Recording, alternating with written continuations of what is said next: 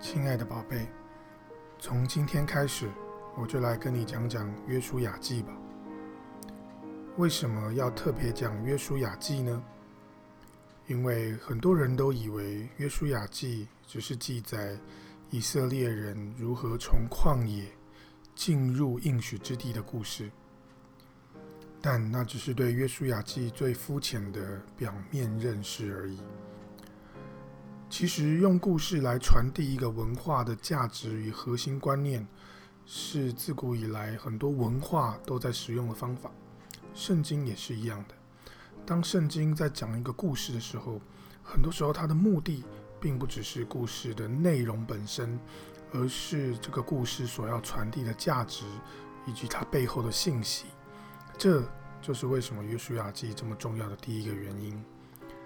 不止如此。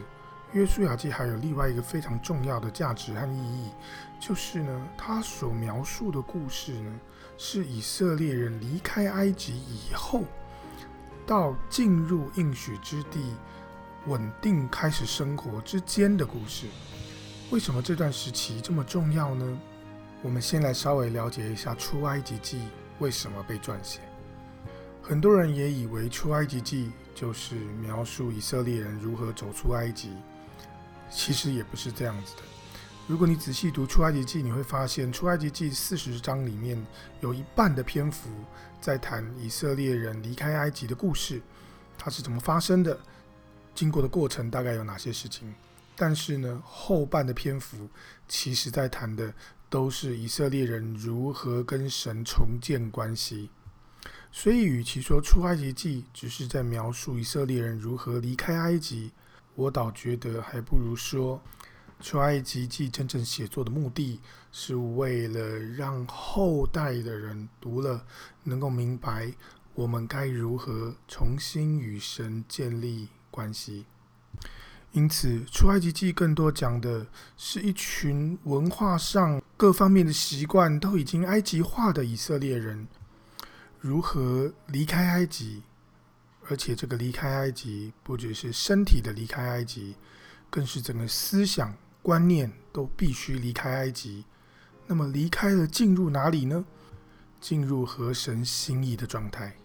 所以，实际上从埃及走到应许之地，也就是巴勒斯坦，其实只需要八天的时间。但是，以色列人足足走了四十年，为什么呢？因为以色列人虽然肉体离开了埃及，可是他们的心却没有离开埃及。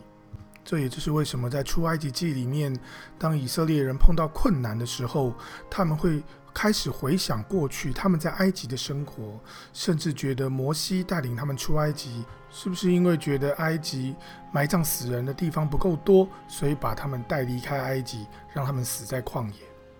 其实我们每一个人一开始。都有一段出埃及的过程。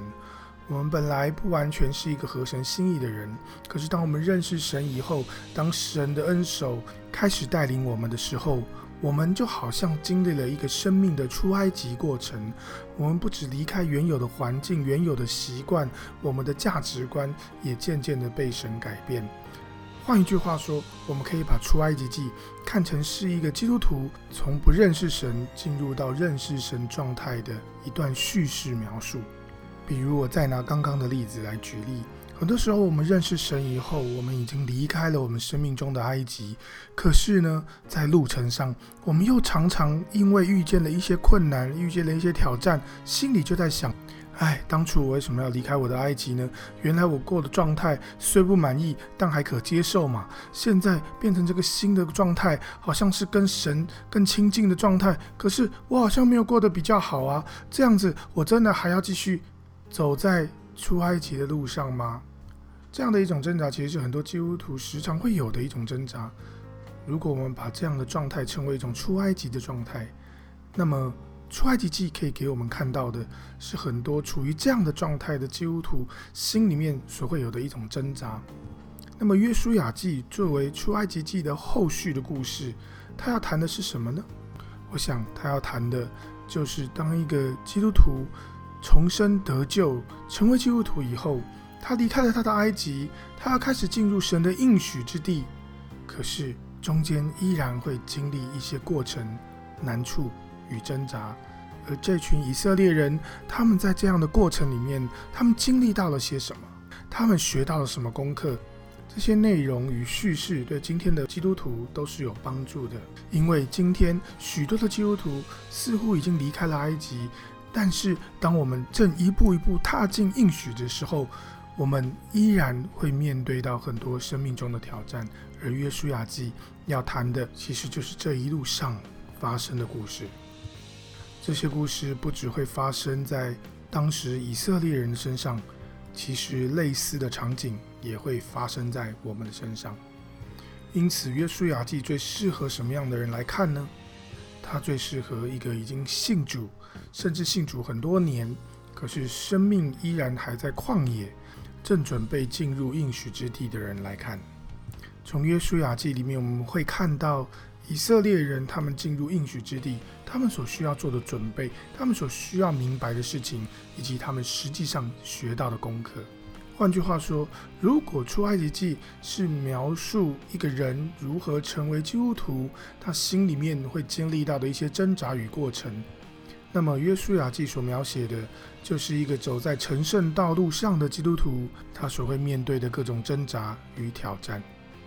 因此，对约书亚记有一定的熟悉度，对今天的我们其实是非常有帮助的。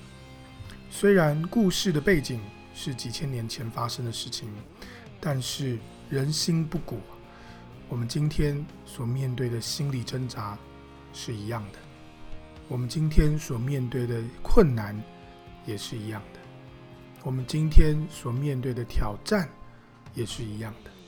因此，让我们开始这一趟约书亚记的旅程，透过以色列人进入应许之地所经历和遭遇的一切，来重新认识、省思我们自己生命中的破口与问题。